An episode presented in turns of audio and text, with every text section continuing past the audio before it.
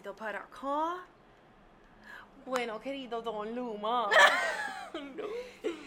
Vamos a ser bienvenidos a queridos close friends en esa voz. Queridos close friends. Dale. Queridos close friends. Hola, Don Luma. Bienvenido Don Luma. Aquí estamos grabando nuestra temporada número 2. Al fin. Dios mío, se me hizo eterno. Pero en verdad teníamos muchas cositas. Bueno, tú tenías Teníamos. muchas. Teníamos, teníamos. En este episodio vamos a darles un update de lo que hicimos en el verano, por qué nos desaparecimos, aunque no le debemos excusa a absolutamente nadie, Nadie. pero para que sepan, para que se sientan parte del club nuevamente y nada, chismeamos un poquito de nuestra vida. Han pasado muchas cosas, sinceramente. Muchas cosas, por lo menos a ti te han pasado muchas cosas. A mí no, eh, normal. Pero hablamos y me sigo recordando de todas las cosas que me han pasado. Anyway, yo anoté un par de cositas, pero vamos a dar como que un update cada uno de lo que hemos hecho. So, vamos a empezar. Lo primero, nuevo location. Ustedes dirán dónde está Adrián y amiga Edri. Estamos en mi nuevo local, Corillo. Yo cerré mi local en Cagua, lo odiaba con todo mi ser, el peor año de mi vida. Y no tiene que ver con mis clientas, no tiene que ver con mi trabajo, tiene que ver con el edificio en general. Un asco, like lo peor del mundo, la peor administración ever. Si están viendo este podcast, fuck you. De que Honestamente. literalmente Edri me daba la llave a mí cuando ya no podía abrir y qué sé yo, y me decía como que, mira, tienes que abrir, eh, va a hacer esto, va a hacer esto, lo otro, lo otro. Era como que tan drenante ir allá para mí, o sea, Bad vibes. ajá, el yuyu, como que era, ellos buscaban cualquier manera de regañarme y hacerme sentir mal sabiendo que yo, pues, yo iba ahí de vez en cuando y cuando iba, pues ya estaba todo abierto, no tenía que hacer nada yo. Y era como que buscaban cualquier Horrible. estupidez para regañarme, eso no me imagino tú que te, te pasaba ahí todo el tiempo. Como ya yo me fui, les voy a contar lo peor de ese local viejo. Era un edificio compartido y habíamos una esteticista, una consejera slash psicóloga y estaba yo maquillista. La psicóloga, ¿te acuerdas? Leipa. Uy, la leí, pa' amiga. Ella tenía un cristal así completo y daba para la puerta del baño. Así que si tú ibas para el baño como una persona normal, común y corriente, tú podías ver el paciente y podías escuchar el paciente. Y verlo. Horrible. Lo peor de todo era que si yo abría la puerta de mi local para caminar al baño, la psicóloga, consejera, lo que fuera, I really don't care, te miraba así. No. Y uno caminaba como que... toda tu caminata. Y es como que no es mi culpa que tú me estés viendo, es tu culpa. Tapa el jodido cristal. Hay tantas opciones. Nosotros tenemos unos cristales ahora aquí, a- o sea, al lado de nosotros. Y era como si nosotros estuviéramos en la conferencia, ella de frente, y al lado pasamos por ir para el baño y se escuchaba todo, porque eran paredes de Jason Bonner, ¿verdad? Sí, Jason. Pues se escuchaba todo, pero todo. Horrible. Y la esteticista me robó el vacuum. Que vacuum. Mi vacuum. Hay que limpiar la alfombra. Pero me lo devolvió, pero chequense en esto. En una ocasión, yo estaba dejando mi vacuum en un espacio que había vacío donde dejaban todas las decoraciones de Navidad y eso. ok. Pues yo lo empecé a dejar ahí porque no lo quería dejar en el medio de mi, de mi espacio. No sé, cosas. De repente el vacuum desaparece y yo no le metí mucha cabeza porque todavía yo no tenía un vacuum de mi casa y un vacuum del local. O sea, me lo traía y me lo llevaba. Y Ajá. pensé, maybe lo dejé en casa, maybe lo dejé en el carro. No le metí mucha cabeza. Un domingo yo fui a limpiar con mi exnovio. Y de repente ella llega y me dice, te estacionaste en mi parking Ay, lo mismo que me dijo a mí. super annoying. Y es como que, ok, fine, mala mía. Cuando yo estoy buscando las llaves adentro, mi exnovio está afuera y me dice, Edri, tu vacuum. Así. Y yo, what the fuck. Y cuando vengo a ver, ella tenía mi vacuum. Yo había mandado mensaje de texto a todo el mundo, como que, mira, si alguien ha visto mi vacuum, yo estaba súper molesta ya después de un tiempo. Todo el mundo como que, no, yo no he visto tu vacuum, yo no he visto tu vacuum. Y ella se llevó mi vacuum. Entonces ella intentó disimular y devolverla donde estaba, pero mi exnovio la vio y like, lo dijo a toda boca. Ajá. Y ella, me estás peleando por tu parking, que no es ni tuyo. Y tú te robaste mi vacuum, estúpida. Como que, Es que No. Ella cuando trataba de hacerse la bicha como que no le salía porque yo me acuerdo una vez que Edri me dijo, tienes que abrir el local, pues yo entro y ella está saliendo. Y yo le digo, buenos días. Lo dije bien duro. Y me pasó por el lado como si fantasma, yo no existía. Y después ella tuvo que subir para venir a donde mí y ahí me dijo, buena, está en mi parking.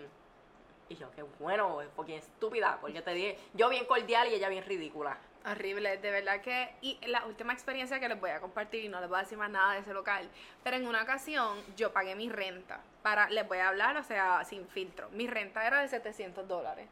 Yo pago la renta y pasó algo en el banco, yo creo que fue, no recuerdo genuinamente, porque yo tengo múltiples cuentas, la mía, la de ahorro y la de negocio.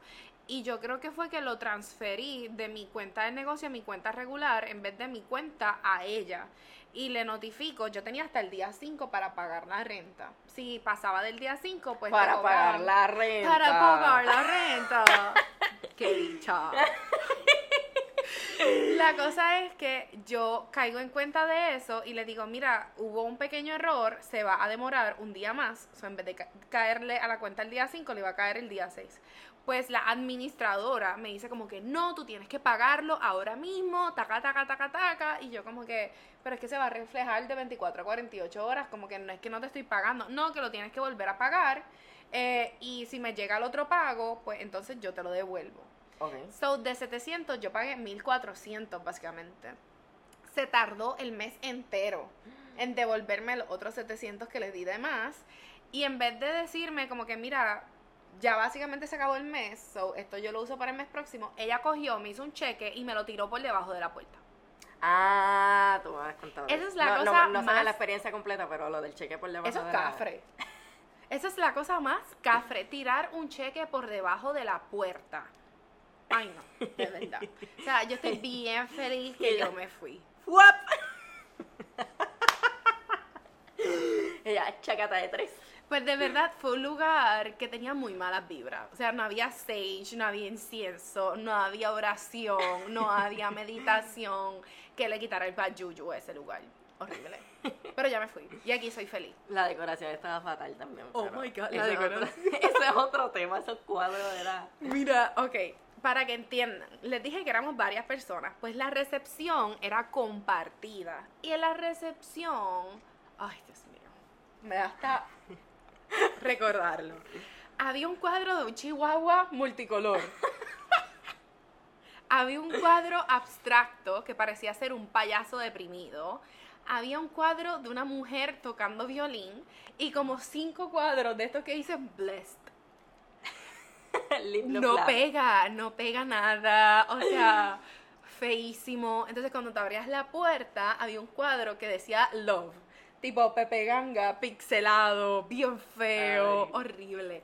Y pues yo genuinamente, uno de los días que yo estaba limpiando, y yo soy una persona que limpia, tú sabes, hasta el techo para sacar telarañas, y yo veo que ese cuadro está asqueroso lleno de telarañas. Porque Solo no hay limpio- mantenimiento allí, ¿verdad? No hay mantenimiento. Originalmente había un orden, por ejemplo, tú limpias lunes y miércoles, yo limpio tal, tal, tal, pero cuando la persona que administraba ese orden se fue, todo el mundo se lo pasó por el culo. Ok. Fatal. O sea, esa gente no sabía ni comprar un papel de baño y ponerlo. Fatal, a ese nivel. Pues el punto es que ese cuadro yo lo veo lleno de telarañas, decido sacarlo, limpiarlo y digo, en verdad, yo pensé que era una decoración de San Valentín que la dejaron ahí porque fueron unos vagos. Ok. So, yo la saqué y lo guardé en el espacio que les dije donde se guardaban las decoraciones de Navidad. Que, que la consejera, psicóloga, whatever, me envió un mensaje bien pasiva-agresiva, que porque yo saqué ese cuadro, que ella era la que decoraba, que eso iba a ir, que yo tenía 24 horas para devolverlo a su lugar. Y yo, loca, nadie te ha dicho que eso está feo. O sea, Estaban, estaban feos, pero feos, feos. lo peor de todo es que el día que ella me envió ese mensaje de texto, es- ella estaba en la oficina, yo estaba en la oficina, no me habló, no me dirigió la palabra y cuando se fue me envió ese mensaje. Y yo, jodía ridícula, pon el cuadro, pon el cuadro. Y me envía un mensaje como que, mira, no muevas el cuadro porque no es tuyo. Fine, metí las patas, no hay problema, mala mía, pero si estuvimos en el mismo lugar todo el día, tócame la puerta y háblame. Ay, pero hay muchas historias más de horror. Pero para toda la gente presenta en Instagram que me preguntaba por qué me fui de Cagua, esta es su contestación. Gracias. Espero que estén satisfechas. Pero ¿dónde estás localizada ahora? Ahora estoy en la 65 Infantería de San Juan. El espacio es mucho más grande. Me siento bicha, bicha, bicha. Volví a mi pueblo. No es San nada Juan. compartido. No es nada compartido, nada. Tengo sobre 60 parkings. Eh, en verdad, la decoración está quedando súper cool. Es bien colorida. Ah, soy feliz, soy feliz. Hemos hecho como que, o sea, todo ha sido por de poquito en poquito. Empezamos una cosa, no la terminamos porque tenemos que seguir con otra y qué sé yo. Pero en lo poquito que ya hemos estado aquí, como que se nota que el vibe es diferente, pero también nos han pasado cositas. Empezando que, obviamente han pasado cosas anteriores de, de esto, pero los otros días cuando estábamos poniendo los aires, porque mi papá pone aire, este, pues yo lo estaba ayudando y teníamos que taladrar. Eran unos ratitos para poner la cosa de enganchar los aires.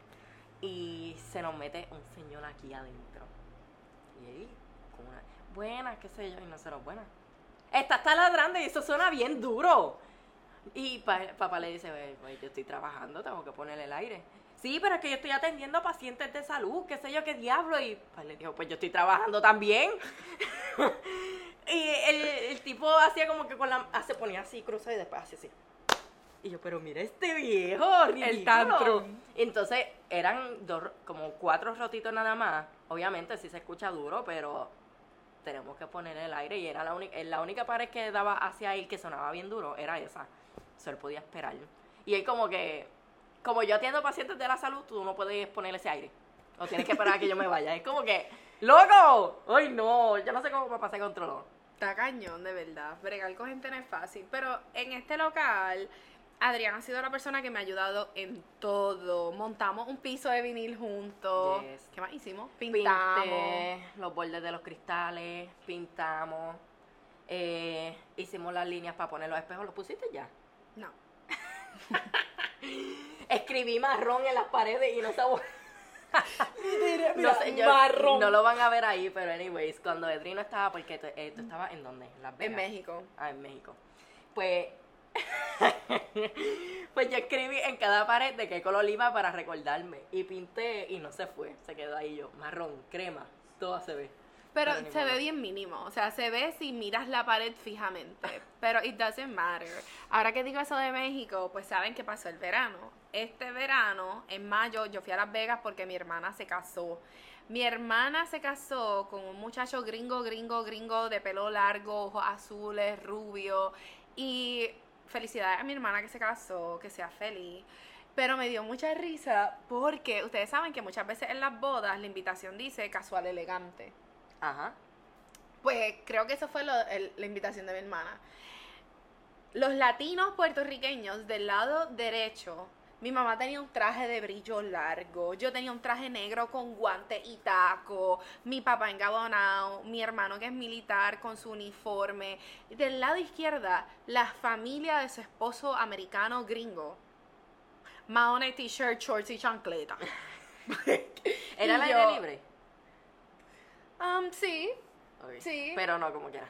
Es, es como que mi hermana fue feliz. Fue una boda bien íntima, la realidad. Éramos como 27 personas. A mi hermana no le importó, pero es como tan gracioso. Yo, la diferencia cultural es masiva. Es masiva. Y yo, wow, qué increíble. Y todos son de allá de... Todos son americanos. Había uno que vendía droga. Y yo, loco, ¿qué te pasa? Él como que sí, tengo perico, tengo esto, tengo lo otro. Que lo yo, estaba vendiendo allí. Ajá. Y yo así como que, loco, este es mi papá. Like, tú me estás ofreciendo droga literal al lado de mi papá. Y mi papá es paseado, porque mi papá sabe inglés, pero no... Ay, ¿Sabes que hay ciertos americanos que tienen un acento, específicamente cuando son más del countryside? Ajá. So, ese tipo de acento como que mi papá le toma tiempo detectarlo. So, él prefiere pichar. Y Ok. literalmente, esta soy yo, este es mi papá y el tipo ofreciéndome droga. Y yo así... Tú no tienes vergüenza, loco. muero. Bien crazy en Las Vegas. feels like home. yo ni en la perla hacen esto, de verdad. Y yo... Eh. Este, ¿qué más podemos hablar de tu local? Um, Cuando está, oye, cuando estábamos hablando, que estábamos aquí en la otra pared, Ajá. que estábamos hablando ¿De qué estamos hablando? de circuncisión. Chequense en esto. Pero fue por lo de tu historia allá en México o fue por otra persona. No, fue por No, otra fue por- persona. ya Otra sé quién es, ya sé Ok, quién para que tengan una idea, yo estuve en este local tres, tres meses sin luz y trabajábamos sin luz y lo que hacíamos era que abríamos las puertas para que entrara un poco de viento. Uno de los días, ustedes saben que estoy soltera, estoy hablando de una experiencia sexual que tuve. De que, ok, esta es temporada 2 de Queridos Close Friends. Hemos llegado a un nuevo nivel de putería. Así que si usted no está dispuesto a Por escuchar la- hemos he- ha llegado. ¿Qué? ¿Qué tú dijiste? Hemos llegado a un nivel nuevo de putería. ¿Y tú? Y yo, por he- ha llegado. Exacto, soy yo. Yo soy la que ha llegado a una nueva etapa de putería. El punto es que yo le estoy contando a Adrián de una experiencia sexual que yo tuve, que caí en cuenta que yo nunca había estado con un hombre que no tuviera la circuncisión. Y yo hablando de eso, y de repente una tipa, buenas, permiso, ella entró. Nosotros estábamos bien metidos en la conversación, como que estábamos hablando del tema bien Bien. profundo. Sí. Y Descriptivo. La señora, como Pancho por su casa, by the way, el piso estaba recién construido, se estaba el Con cemento recién hecho. Y la señora como si nada, como Pancho por su casa. Sí, buena, que sé que DH, es que bla, bla, bla. Yo no recuerdo ni qué dijo, porque es que yo, yo me quedé loading. Yo eh, esta no- acabo de escuchar hablando de circuncisión. Bien crazy, Ay, bien crazy. ¿Cuento lo de México? Dale. Ok. So, yo fui a México, fui a Las Vegas a la boda de mi hermana, regreso a Puerto Rico, cojo este local, yo me regresé antes de tiempo para coger este local y como dos semanas después me tengo que ir a México porque una de mis amigas que quiero muchísimo se iba a realizar una operación de manga gástrica, tipo, un tipo de bariátrica. Punto es que ella me dice, por favor, acompáñame. Era una semana en México, en Mexicali. Pues yo voy con ella a México. Ella no se logra operar por unas situaciones médicas que ella tiene. Y yo conozco un tipo por allá. ¿Qué pasa? Yo no fui con ninguna intención de conocer a nadie, porque número uno no me interesaba, número dos en México, un poco peligroso, y número tres yo fui con mi amiga a cuidar a mi amiga Ujú.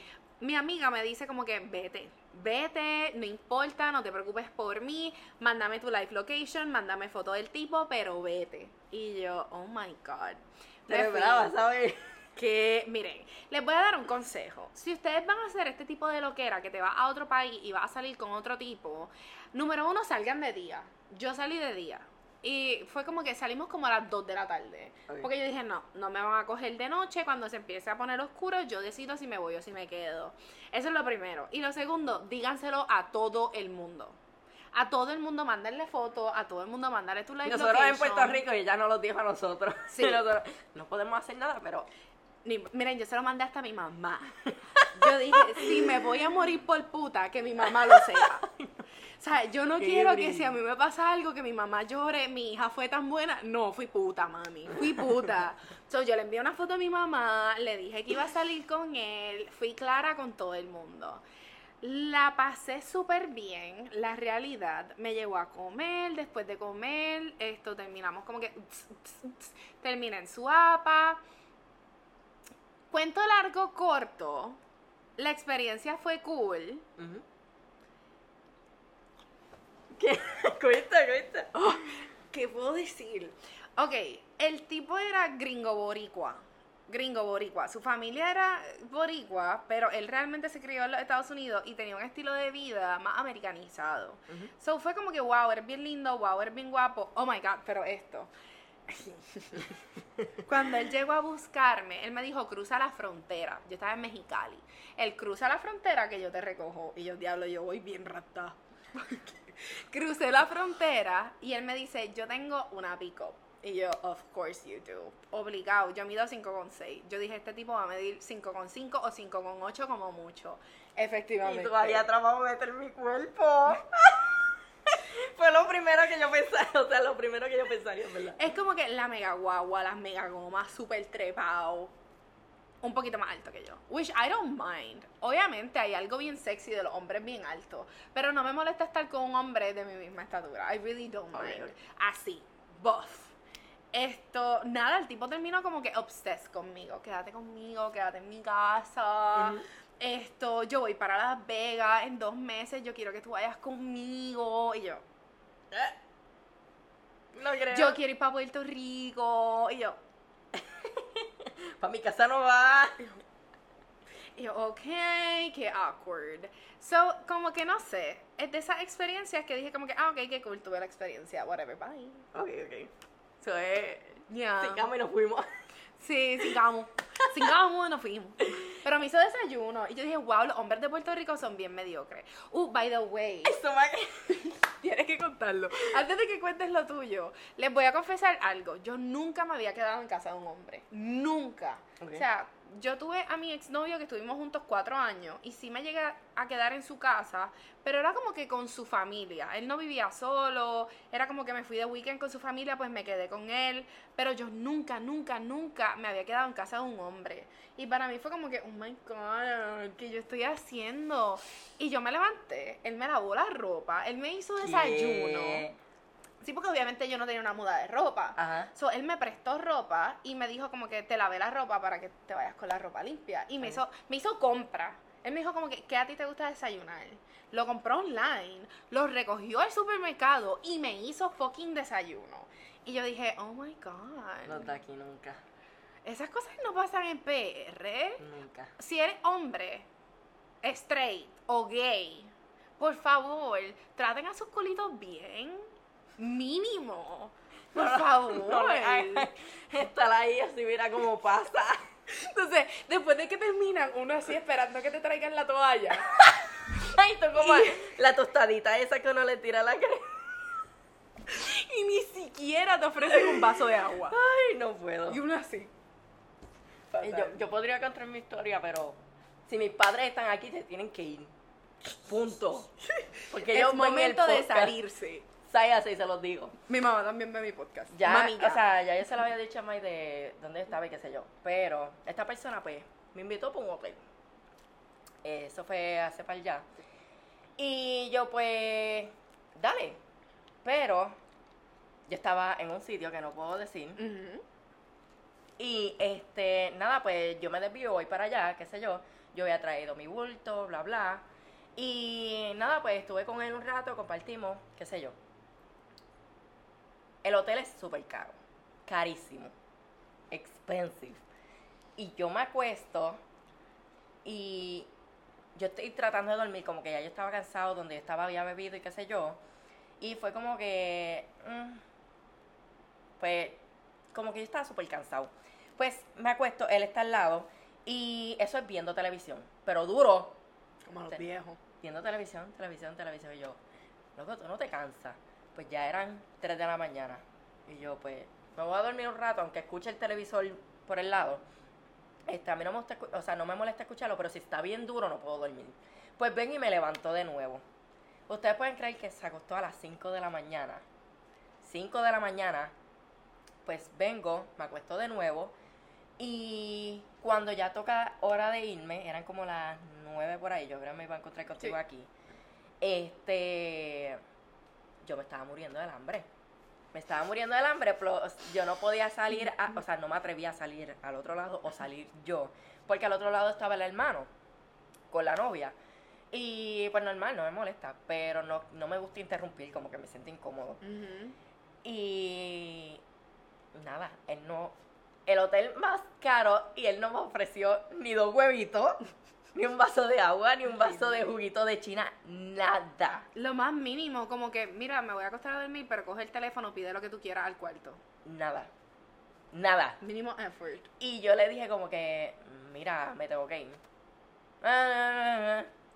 ¿Qué? Y yo, mira, pero al lado están tus hermanos. Ay, olvídate, vas a poner... Men are lucky. Y yo, mira, next way. Ay, no. De verdad que no, y de ahí no lo volví a... En verdad lo borré. Es que Lo borré de realmente- todos lados porque es que como que ya de eso me contestó muchas cosas. No, exacto. Yo he aprendido como que las acciones valen mucho más que fucking palabras. Like, honestly. No puedo bregar. Y ya, ya yo lo había visto anteriormente y no, como que no era que tuviera súper, o sea, tanta iniciativa, pero sí me había llevado a comer, qué sé yo, nos habíamos encontrado como que en ese momento pues no fue como estaba ese día. Y de hecho yo como se lo di, como que se lo dije yo, estaba bien raro. Y no me contestó, como que me lo dejó leído, después me contestó otra, o sea, me mandó otro mensaje y yo. Estaba depressed. Eso pasa. Yo soy depresiva y yo trato a la gente bien. Pues es que hay gente que no sabe medirse. ¿Qué te puedo decir? Anyways. Anyways, ¿sabes qué hice este verano? Y se lo voy a recomendar a todas las personas que lo quieran coger. Yo lo voy a decir como mujer, me ha funcionado muy bien, pero whoever else wants to do it, do it. Por casualidad, un día me puse a ver a Dita Bontis, una entrevista que le hicieron. Y si saben de Tita Bontis, pues ella hace burlesque, es una mujer súper sexual, eh, bien famosa por eso. ¿Qué pasa? Ella estaba hablando sobre el uso del lingerie y ella estaba diciendo que muchas veces las mujeres compran lingerie para modelárselo a un machito y no se sienten cómodas, que son como awkward. Es como que me puse esto para verme puta para ti Y awkward. Ella estaba diciendo, tú tienes que comprar lingerie y ponértelo para ti. Y el hombre simplemente va a disfrutar de tu confidence. Es un privilegio que él te vea en lingerie. Tú no lo estás comprando para él. Y yo, hmm. Sofía Savage by Fenty, que es su suscripción de lingerie, todos los meses compro lingerie. Ahora mismo, no me importa enseñarle. Yo estoy con lingerie aquí y es como que, mmm, qué rico, me encanta. Pero un boost de confidence Ajá. tan cañón que es como que hoy es un día normal, regular. Yo tengo un pantalón corto de mahón y una t-shirt oversized. ¿Sabes? No estoy súper producida, no voy a ver a nadie hoy. Pero es como que me siento rica. Ujú. Y de verdad, de verdad, empecé a hacer esto este verano porque yo aumenté muchísimo de peso, muchísimo, eh, por razones de depresión, porque me dejé de cuidar. Y es como que tuve que llegar a este punto en donde sí, yo tengo control de mi cuerpo y puedo volver a rebajar y cuidar de mi cuerpo nuevamente, pero mi cuerpo, aunque no esté en donde yo lo quiera ahora mismo, es mi cuerpo. Ajá. Y gracias a él yo puedo venir a trabajar y gracias a él yo puedo hacer muchas cosas. Tengo mis dos brazos, mis cuatro, cuatro piernas. yo la perra. La Cuatro sata. piernas, tres tetas.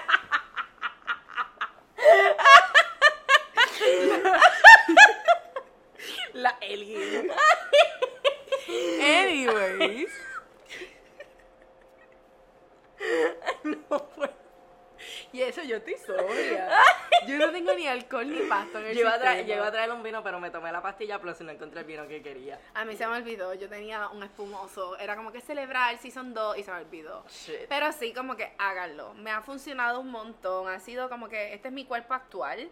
Y mientras voy haciendo los cambios, recordarme que estoy bien rica, que se joda, que tengo más chichos que antes, que se joda, que tengo un poquito más de celulitis. Me veo rica. Pues entonces está la persona A y entonces está la persona B que se mira al espejo y lo que ve fue un descojón. Empiezas a hacer ejercicio, te motivas bien brutal y de momento lo dejas. Estoy tratando de empezar de nuevo, pero no sé qué me pasa. Pero ajá, tienes la persona, mira, los dos ejemplos. So tú escoges el que quieras. Tú escoges cuál es tu team. Ay, Dios mío. Qué crazy, ¿verdad? Pues vamos a dar una pausa. Todavía no tenemos quien nos auspicie el podcast. Así que no tenemos algún anuncio para poner en el medio. Esto. Y yo. Si fuéramos más constantes. Ok, pero este season 2 vamos a estar haciendo como originalmente hacíamos dos episodios al mes. Tenemos vidas. Dos episodios al mes. Vamos a Confórmense. promocionarlo que a nosotros. Olvídate. Mira, compartan este podcast. En verdad, Ella maquilla, yo empecé a maquillar ahora clientas o nos pueden escribir.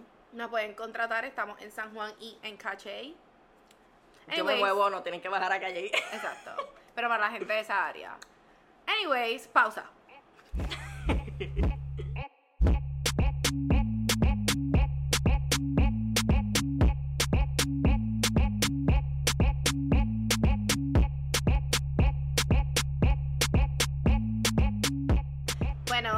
estamos ya en la parte número 2 de nuestro season número 2. Bienvenidos a nuestro podcast. Healers. Estoy buscando algo porque le estaba diciendo a Edri que quería hablar como que de temas controversiales porque últimamente las redes están, especialmente Twitter. Edri no tiene Twitter. No tengo Twitter. Estoy tratando de que se haga un Twitter por lo menos para que vea las cosas que pasan. Pero... Yo uso el Twitter de mi culito para enterarme.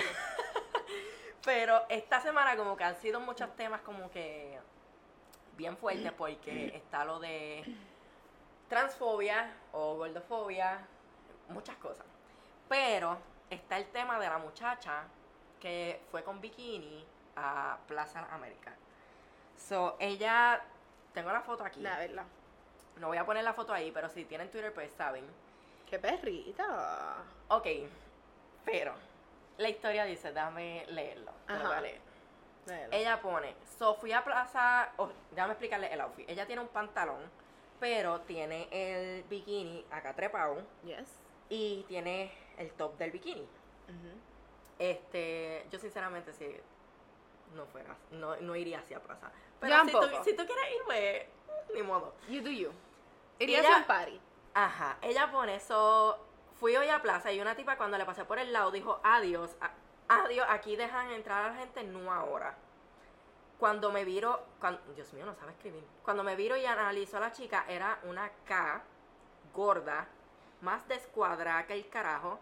La miro y le digo, ah, con razón, si estás descuadrada, ah, con razón, si estás descuadrada, mija, ámate.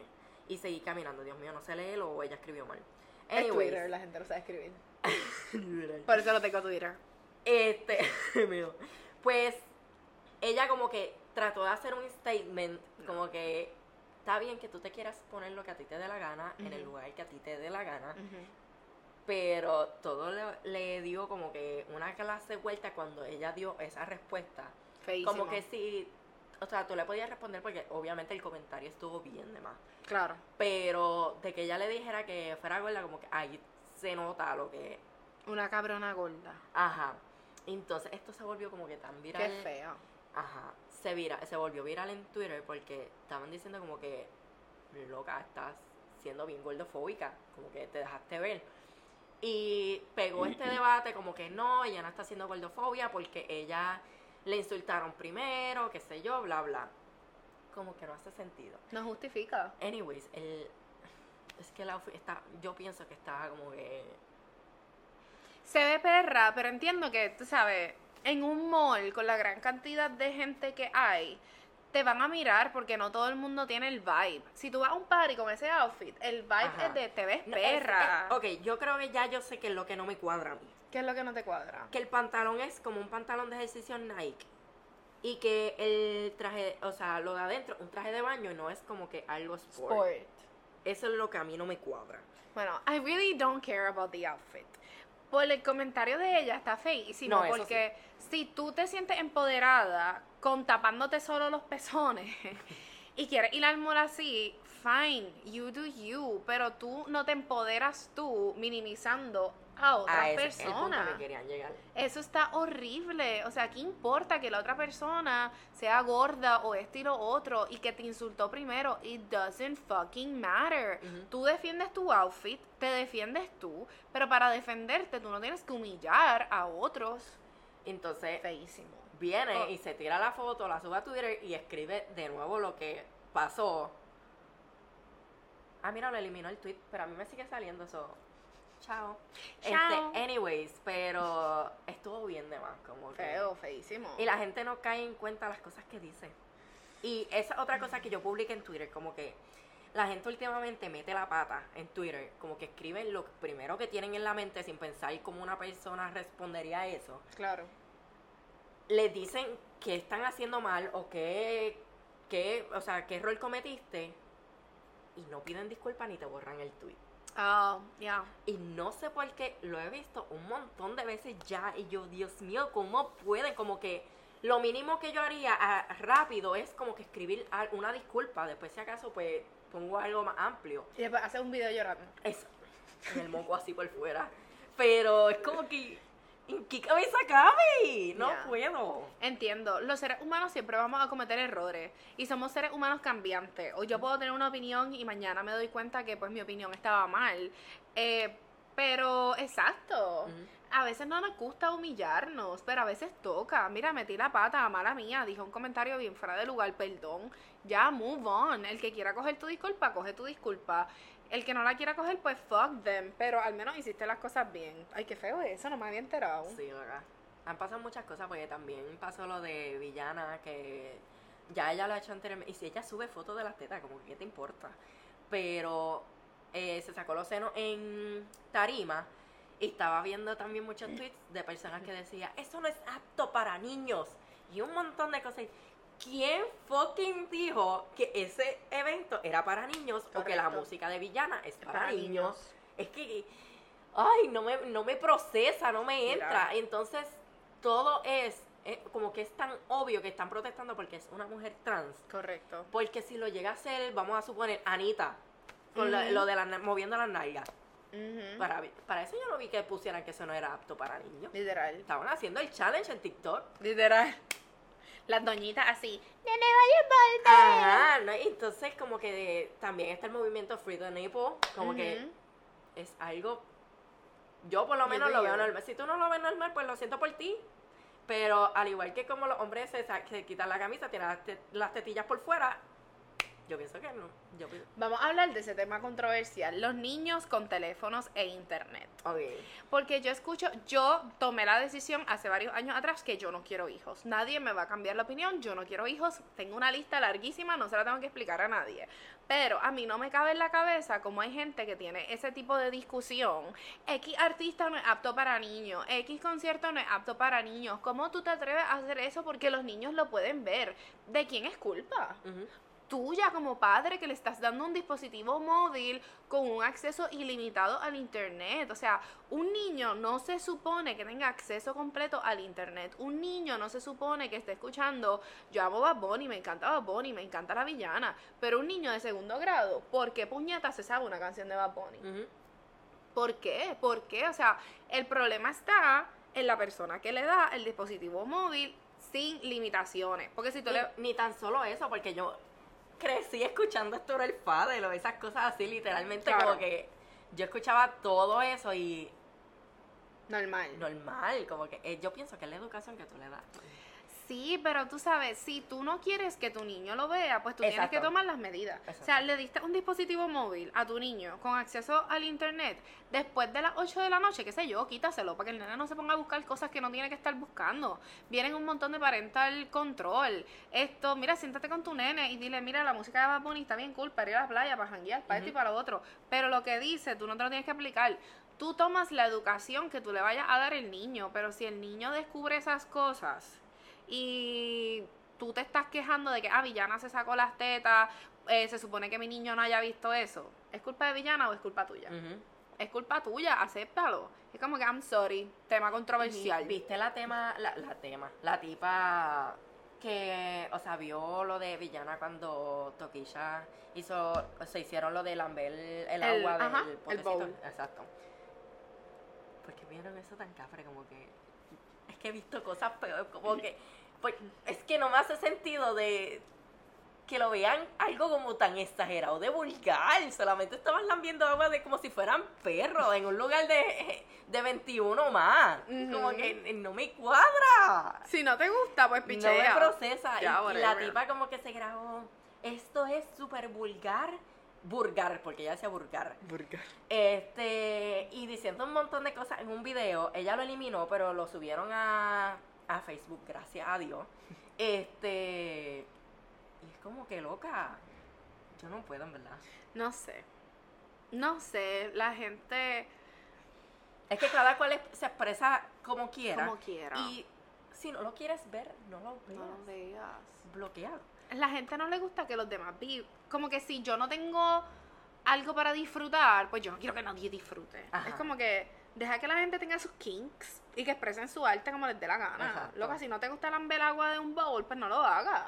Sé Como si feliz. ella no se pusieran cuatro en una cama. Mm, probablemente no. Espérate. boring. Ella da estos vibes. Horrible. Ay, no, fatal. Ay, fatal. señor. Sad. Pero, anyways, ¿de qué, ¿de qué quieres hablar? Yo he tenido mucha experiencia en estos días, pero quiero que me el cuentes- muchacho. Cuenta esa, por favor. ¿No quieres En contar el algo tú ambiente primero? queer. Bueno, yo puedo hablar, ya que estamos hablando de eso de Toquilla. eh, eh, salió la serie de How to Build a Sex Room en Ajá. Netflix. Que me que cambió está la vida. Me cambió la vida, me cambió la vida, me cambió la vida, porque es que hace tanto sentido que tú tengas un espacio determinado para explorar tu sexualidad, sea en pareja o solo. Ajá. Es como que nuestros ambientes nos determinan por completo. Si tú tienes un ambiente en donde todo es oscuro, todo es negativo, pues así te vas a sentir. Si tú tienes un ambiente en donde es iluminado, alegre y abierto, pues así tú te vas a sentir. Y si tú tienes una pareja, ¿verdad? Y tu cuarto es donde tú estudias, donde tú trabajas, donde tú duermes, pues Como ajá, que como todo, que como que. tener sexo ahí va a ser aburrido. Ajá. Y es como que el tener esas cosas te expande tu romance, tu vida sexual y todo. Y es como que, wow, mi vida cambió. Se lo juro, mi vida cambió. Es como que, wow, el sexo es bello, el sexo es fabuloso. ¿Qué es esto? Ay, Dios. So, esa serie me cambió la vida, vayan a verla. Está bien bueno. Estuvo súper buena. De lo poco que vi, o sea, no, no vi mucho, porque lo vi con Edri. Yo la vi con. Edri.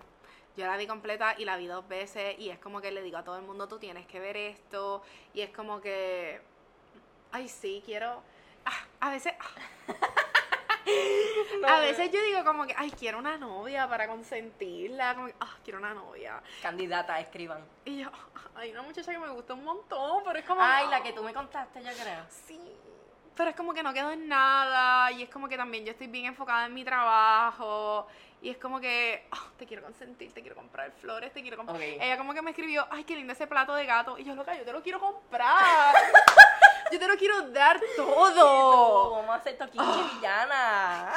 Pero a la misma vez es como que ah, quiero un hombre estable emocionalmente, con trabajo, economía, que me diga, mi amor, ¿te gustó la serie de How to Build a Sex Room? Vamos a hacerte un sex room. Pero también yo quiero ser la que tenga una novia que la complace en todo. Es como que yo quiero todo. Y, y el poliamor.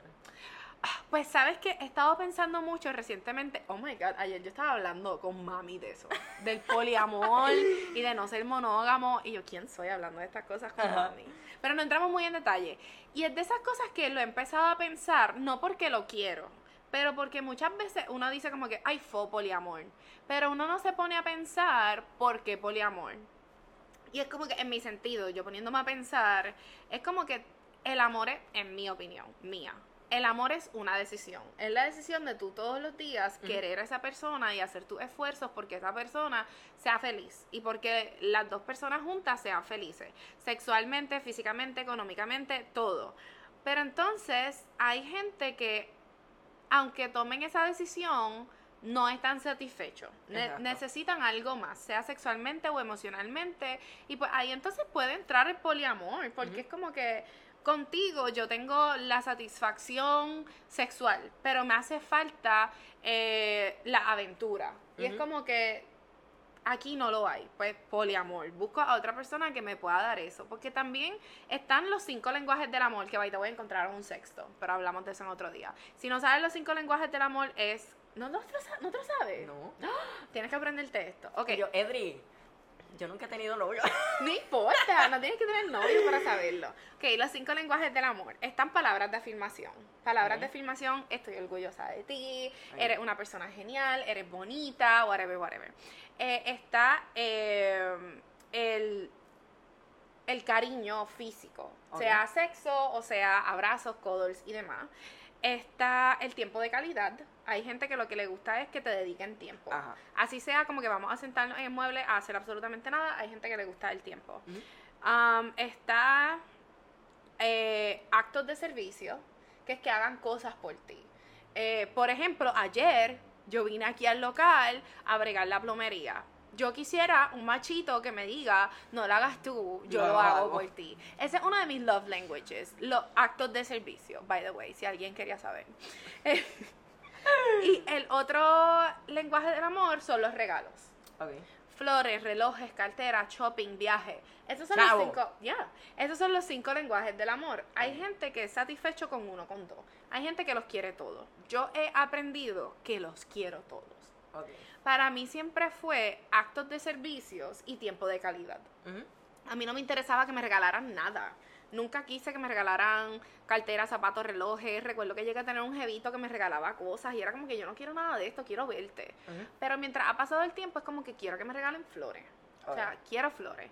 Um, entonces, el, el, contacto físico es bien importante. Yo soy una persona que toco a la gente, como que me encantan las vibras de la gente, me encanta que me toquen, me encanta abrazar, me encanta tocar. Esto, y he descubierto con el tiempo que los quiero todos. Los quiero dar todos y los quiero recibir todos. Y yo considero que sí, que yo no necesito el poliamor para obtener los cinco, pero tampoco me he cerrado a la idea del poliamor. So, ha sido como que bien interesante esta nueva etapa de mi vida. Mm. ¿Quién soy? Ella. pues yo no me veo, o sea, no tengo una persona como que para estar pensando en el poliamor, pero si la tuviera, pues mm, no sé. Yo pienso que es que yo como que yo conmigo basta. y para tener otra persona, para tener otra persona no creo. Too much. exacto, como que sería demasiado. Pero, anyway, cada cual con su. Cada cual con lo suyo. Yo vine a conocer la primera persona ever no monógama. Que como que esa persona, un muchacho, estaba interesado en mí. Y él como que estoy interesado en ti, bla, bla, bla. Me explicó que él era no monógamo. Y yo como que, ok, te voy a escuchar, voy a intentar entenderte. Cuando me habló de su pareja, yo dije, no, no, no, no. Ok, para que sepa, un hombre adulto, adulto, con una novia menor que yo. Yo tengo 24. Ah, menor que yo. Entonces yo puedo entender que tú decidas, estoy en una relación que no es monógama porque a mí no me gusta estar con una sola persona y a mi pareja no le gusta estar tampoco con una sola persona. Pues va a funcionar. Pero si tú eres una persona que dices, ah, yo siempre he tenido problemas con infidelidad, eh, so decidí meterme a este mundo de la no monogamía y mi pareja siempre ha sido monógama, pero yo hice que fuera no monógama. ¿Me entiendes? Entonces él me estaba contando cosas que hacían entre ellos y yo decía como que esta nena no ha caído en cuenta. Ella no cae en cuenta, o sea... Y la, la diferencia de edad era mucha, ¿verdad? Sí, él le llevaba como 15 años. Sí, él le llevaba como 15 años. Y es como que... ¿Cómo te explico? Ahora mismo... ¡ah! Cuando yo tenía 18, yo salí con un tipo que tenía 28. Okay. So, no sé si han escuchado la canción nueva de Demi Lovato. Feliz 29. No. no. Pues, anyway, Demi Lovato hizo una canción nueva hablando de que cuando ella tenía 17 salió con este actor de The 70 Show que él tenía 29. Okay. Entonces, cuando tú tienes esa edad, tú piensas como que, ay, yo soy tan madura, por eso él me ama. Y eso es una de las cosas que utilizan para, para seducirte. Tú eres madura para tu edad, tú tienes lo que tú, yo necesito, etcétera, etcétera. Y cuando tú creces, tú te das cuenta que esa persona te estaba manipulando. Y que esa persona lo que se conoce como un grooming todavía tú tienes un sentido de inocencia que esa persona te puede manipular a lo que ellos quieren y necesitan. También se conoce como statutory rape porque te están manipulando a tal nivel para tener sexo contigo en donde tú no te estás dando cuenta que es manipulación Exacto. y tú no te das cuenta que realmente tú no lo querías, lo hiciste porque pues ya estás con esa persona, te sientes un compromiso porque una de las cosas que sucede es que tú dices, yo tengo 18, él tiene 28, si yo lo hago esperar mucho tiempo por sexo se va a ir. so, eso se conoce como statutory rape. Ah, ¿Para dónde puñeta yo iba con este tema? Ah, lo de la tipa. Me fui en un hilo. El punto es que él me cuenta como que sí, mi novia tiene, yo tengo 24, menor que yo, so imagínense. Eh, ella, yo soy como que su segundo novio en serio, su mamá no quiere que ella esté conmigo porque ella es menor que yo, básicamente yo tengo la edad de su mamá. ¿Me entiendes? Es como que, loca, date cuenta. Como que... Mm, that's weird. Exacto. Como que eso es bien crazy. Y yo dije como que, ¿sabes qué? No me interesa indagar en esta persona porque siento que está haciendo las cosas mal. Porque si tú dices que no quieres ser, no, eh, no quieres ser Llegaría como con un punto como que te sentirías como cómplice de su... Correcto. Eso mismo es. Es como que siento que si yo indagaba con él y le daba atención o indagaba en cualquier sentido con él, iba a ser eso. Era como que yo soy cómplice de algo que yo sé que está mal. Porque yo como mujer no es lo mismo. En ese momento yo tenía 18, esa muchacha no tenía 18. Esto, pero yo siento que yo como que estuve en esa posición. Y sentía como que, no, no, la historia es un puerco. Cómplice. Ya. Hay gente que es puerca y quieren utilizar estos títulos para justificar que son puercos. Exacto. Y es como que... Es como que... Puerco. Ya tienes 18, ya como edad. Disgusting. Ay, no. Anyways. Temas controversiales. Sí, son dos. Esa, literal. Hemos vuelto. Eh, se paró la, la cámara cuando iba a hablar, pero, anyways, reanudando lo que estábamos hablando. So, los otros días tuve una experiencia como que media rara, incómoda, pero a la misma vez me salí con la mía. yo se lo conté a Edri, porque de verdad que yo tenía que contárselo a alguien, porque es que yo no podía creer esto. So, yo estoy en, el, en la sombrilla rosa cafetín. So, estábamos bebiendo, bla, bla, con todos mis amigos. Y llegó un punto que ya estábamos como que bien hendidos. Y yo veo a este muchacho bien lindo, súper lindo. Tenía una bal, o sea, barbita, con una gorrita. Y como que estaba bailando al lado de nosotros, se veía súper nice y estaba como que bien sonriente. Pues, anyways, yo como que nos movimos de ahí, pedimos un trago y cuando volvimos al sitio no entramos. Pero como que pegaba a hacer el amigo, como que Ah, que le pido el Instagram. Yo voy para allá, yo se lo pido, a mí no importa. Pues ya yo estaba en este punto que ya había bebido tanto que no me importa nada. So, yo vengo y le y ellos me dicen como que dale. Pero yo le digo a mi amiga, acompáñame. Cuando nosotros bajamos la escalera, yo voy literalmente directo a él, como que ya te vi, voy para donde ti. Yo le dije en inglés, porque era gringo, este, mira para ver si me podías dar tu Instagram.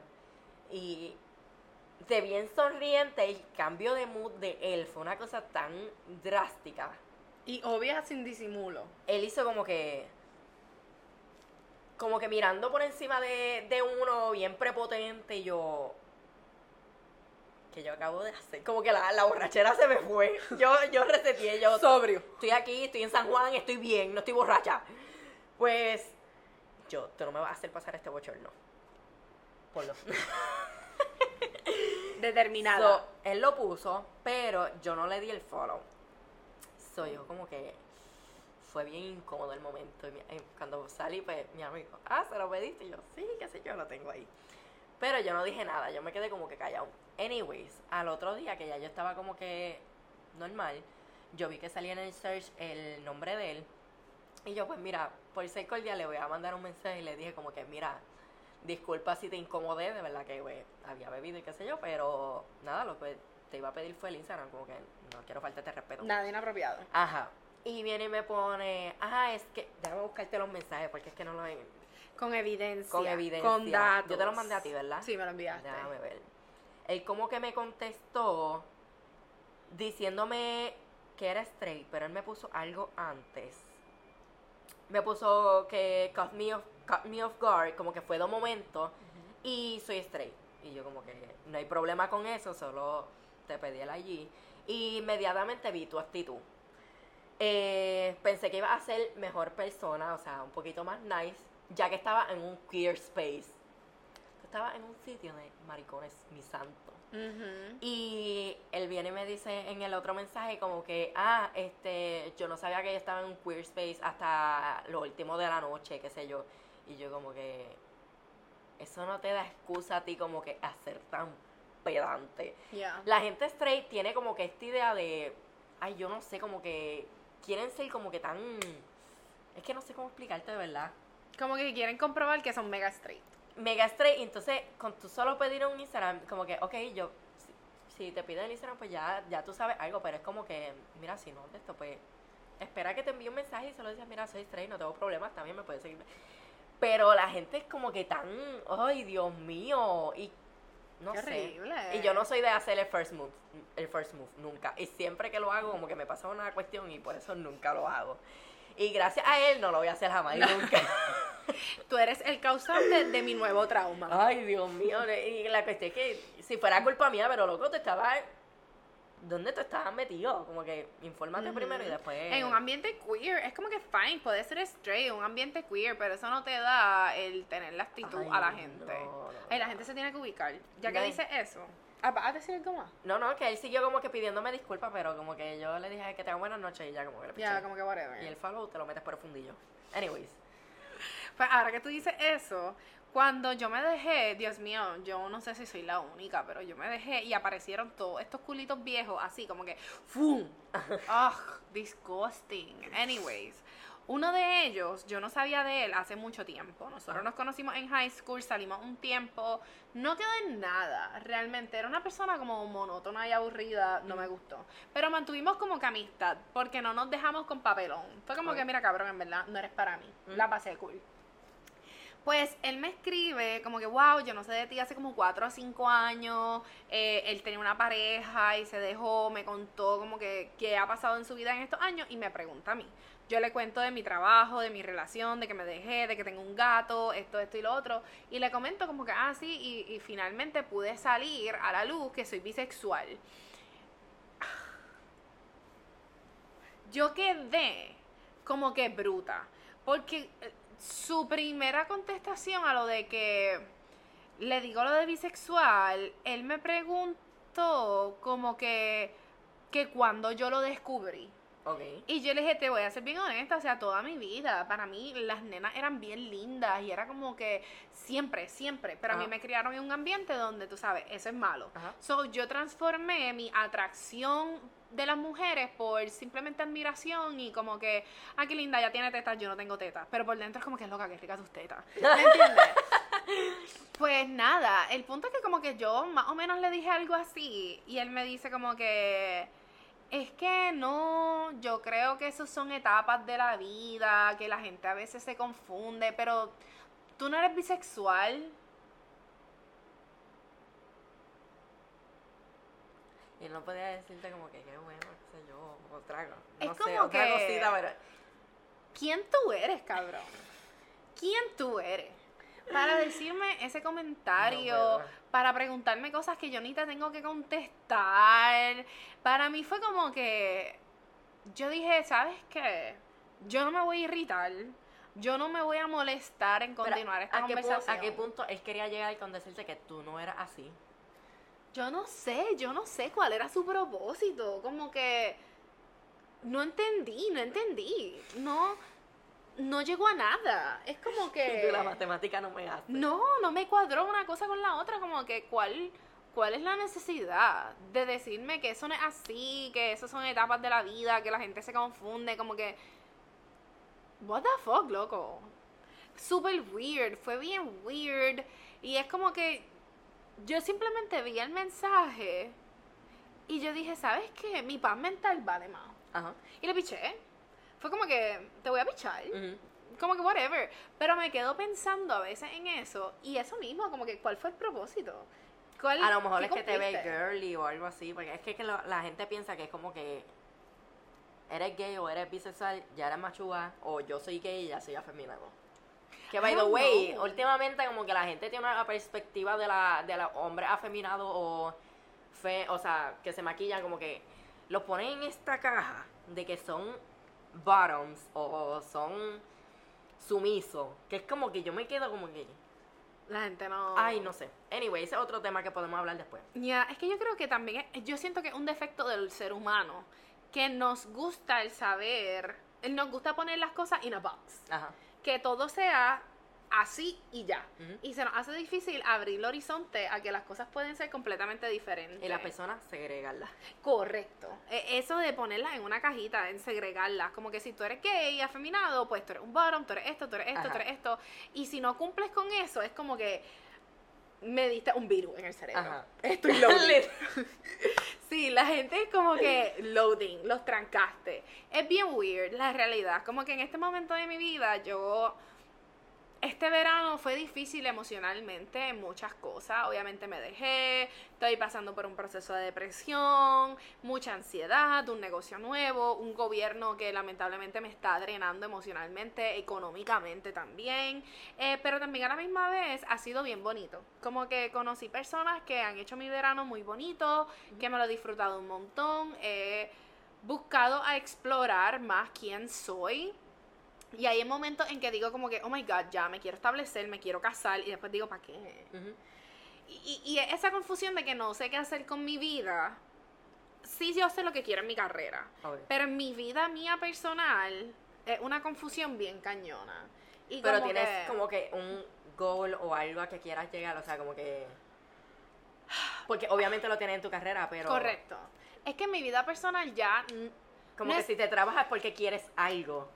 Ya, quiero algo, o sea, yo no me interesa tener una familia, no me interesa tener hijos, sí me interesa mucho el, el formar un hogar en el sentido de, de tener un matrimonio, Ajá. pero a la misma vez, toda mi vida yo lo viví en black and white. Ok. Me voy a casar con un hombre, voy a tener estabilidad económica, voy a tener esto, esto, esto y lo otro.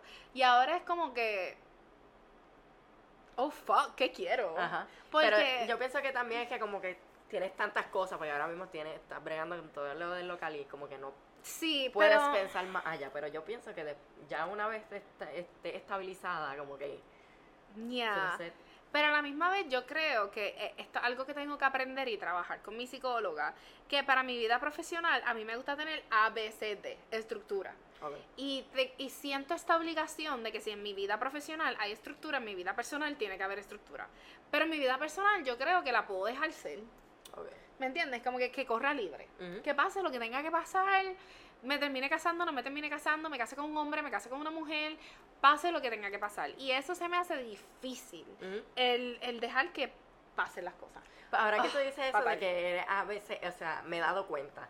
Pero yo soy de las personas que, vamos a suponer, preparo el A, B, C, D y me falla la A y ya se me falla la D, la C, la D, la como que no pienso como que, no sé cómo explicarlo, como que me formo un 8 rápido así Ya, y me te hago un vaso de agua. Yo también me hago con un vaso de agua, la realidad, pero no sé, también es que yo siento que tengo un defecto como persona y es que, oh, díganme que no soy la única. Si yo conozco a alguien, y no estoy hablando de un sentido amoroso, puede ser hasta una amistad. Ok. Yo te conozco a ti hoy y ya en mi cabeza yo me hice cinco escenarios. O sea, en mi cabeza ya yo te imaginé que eres mi mejor amigo de por vida, que el día que yo me case tú vas a estar ahí. Me imagino el escenario de que nos dejamos de hablar, de que peleamos. Me hago el escenario de que te voy a celebrar tu cumpleaños y te voy a regalar esto y lo otro. Me pasa eso con todo. O sea, yo no puedo decir te conocí y voy a dejar que las cosas fluyan. Porque en mi cabeza ya hay un libreto. Y si tú te saliste del libreto, ¿qué está pasando? Te lo juro, es como que cuando conocí a esa muchacha, Ajá. que yo me imaginé todo. Ok. La voy a llevar en este date, la voy a llevar a esto. Cuando cumplamos un año de aniversario, le voy a regalar. Que mi mente Ujú. me hace eso. Ok, ok. Y es como que yo me imaginé hasta cómo nos íbamos a dejar, hasta cómo íbamos a pelear. Y es como que, loca, no me sé ni tu nombre. Y ya en mi cabeza me hice todos estos escenarios. Y es un tipo de ansiedad. Entonces, cuando llega el momento en que yo digo, ok, caí en cuenta que me estoy imaginando todos estos escenarios, Ujú. que tengo que eliminarlos y dejar que las cosas fluyan, hago como que alguien deme un libreto, ¿qué hago? Es Me bien muero. weird, es bien weird. La ansiedad te controla de tal manera que es como que A mí es como interesante. que, o sea, me pongo a pensar, no es que yo piense como que qué va a pasar con esa persona, pero pienso que le puede molestar o si hice algo mal, porque no sé por qué, o sea, no sé si a ti te ha pasado, pero a mí como que yo trato que las personas les di, o sea, me digan qué cosas le molestan de mí cuando pasa una situación y no me lo dicen No lo hacen. o al momento como que ok, eh, yo sé que soy una persona bien defensiva y pues sí, pues te puedo comer por, o sea, te abro la boca como si fuera dentista, pero ajá. Este, cuando llega ese momento de decírmelo, no me lo dicen. Y entonces siempre lo que me pasa con las personas es como que si pasa un problema, de momento una bomba de muchas cosas. Y eso es lo que a mí me pone así. ya. Yo no puedo. Y pues yo pues por evitarme muchas cosas, pues las evito. O sea, no, simplemente no lo hago y ya. Sí. No, este verano yo conocí una persona que yo dije como que, oh my god, la persona más comunicativa que yo haya tenido. Y no es fácil, porque no, no es fácil la comunicación, es un struggle. Pero ha sido como que la mejor comunicación que yo haya tenido ever, en todo. Es como que, ¿cómo te sientes hoy? Genuinamente. Eh, si pasamos el día juntos, ¿cómo te sientes al respecto? Si chingamos. Ajá. Me pregunta todo. Es como que una persona sumamente comunicativa. Yo siento que yo nunca había tenido eso en mi vida y yo siento que eso me ha ayudado mucho en mi confidence. Porque ya me ha quitado un poco la ansiedad. Porque si estoy compartiendo con esa persona, no me tengo que preocupar por eso. De que dije algo malo, si le gustara mi outfit, si le gustara el lugar en donde vinimos. Porque sé que al final del día esa persona me lo va a comunicar. Y ha sido como que paz, pura paz, la realidad. Pero ya, Ok, ok. Qué interesante nuestras vidas. Yo siento que soy otra persona, de verdad. Sí, yo siento que como que volví a nacer. Yo no, yo estoy como que media estancada. Pero voy poquito a poco porque, anyway, no me quiero como que esforzar. O sea, obviamente me quiero esforzar. Y yo. Pero no quiero como que. ¿Cómo, ¿Cómo lo digo? Es que no sé cómo decirlo. Try too hard. No try too hard, porque tengo que try hard, pero no tener estas expectativas de mí sabiendo que yo lo que tengo son 23 años. Oh, yeah. Ir poquito a poco, Sí. suave, pero tampoco es como que. Recorto el minuto. Sí. Pero tengo muchas cosas en mi mente, muchas cosas que están pasando que tengo que hablar contigo, pero... Ajá, pues son cosas que pasan. Pasas Sí. que cosas. Pasas qué cosas. Ay, yo estoy loca que crezcamos. ¿Tú crees? Ay, sí, yo, yo anhelo tener 30. Ay, no. Lo loca. anhelo, lo anhelo, de verdad. O sea, la gente me dice, tú eres bien loca, pero para mí lo anhelo, porque los 20 son difíciles. Esto, y yo siento que cuando llegue a los 30 va a ser como que... Ok, so, esto va a sonar bien estúpido.